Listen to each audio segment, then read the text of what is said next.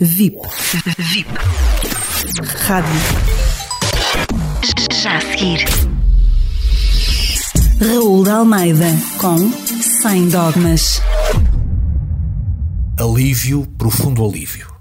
A vitória de Joe Biden nas eleições norte-americanas é, acima de tudo, um sinal de esperança na democracia, na capacidade dos povos mudarem o seu destino e de preservarem os grandes valores que fazem a sua marca identitária. A vitória de Joe Biden é essencialmente uma derrota do ódio, da mentira, da divisão e daquilo que foi a presidência mais indigna de que há memória nos Estados Unidos.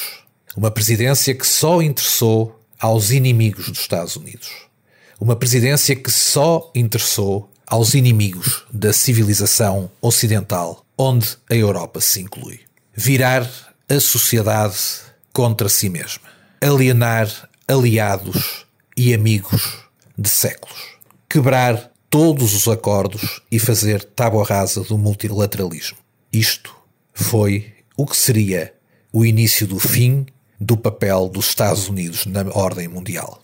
O isolacionismo, a soberba, aquilo que Trump eh, dizia ser uma prova de força, era não mais do que um caminho de fraqueza que só interessava aos amigos de Trump, que curiosamente são os inimigos da América e da Europa Ocidental. A vitória de Joe Biden é uma vitória da decência. O seu primeiro discurso, um discurso excelente, talvez não brilhante como os discursos que temos memória de Reagan, de Obama ou com particular pertinência de lembrar neste momento o discurso de concessão de John McCain, foi, ainda assim, e volto a dizer, um discurso excelente, com mensagens muito claras. A primeira, uma mensagem muito interessante e uma mensagem que para nós europeus é estranha, que é uma mensagem de fé.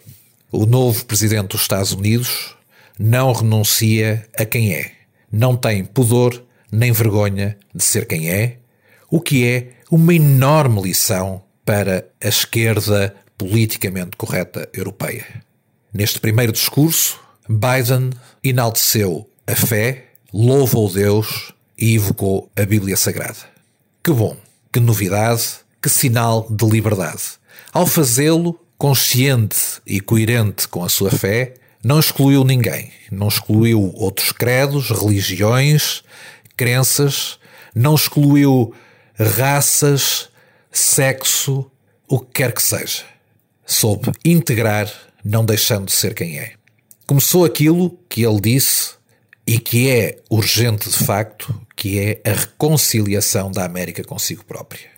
A união da América é a maior força que a América pode ter no mundo, contra uma América dividida, fragmentada e em ódio consigo própria. Ao dizê-lo, disse também e deixou também uma mensagem muito clara ao mundo. A América está de volta ao quadro das nações.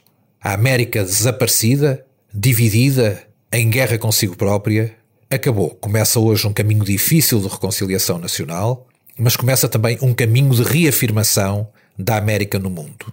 E o mundo tem que se preparar para isso.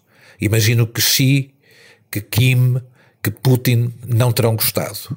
Mas vi também que Boris Johnson, Angela Merkel e os líderes europeus foram os primeiros a felicitar o novo presidente eleito. Hoje amanhecemos em esperança. Hoje, como Von Jones dizia, e muito bem ontem, entre lágrimas na CNN, os seus filhos acordariam num mundo melhor, onde a verdade prevalece sobre a mentira, onde a concórdia prevalece sobre o ódio e onde a paz permanece sobre a guerra e a divisão.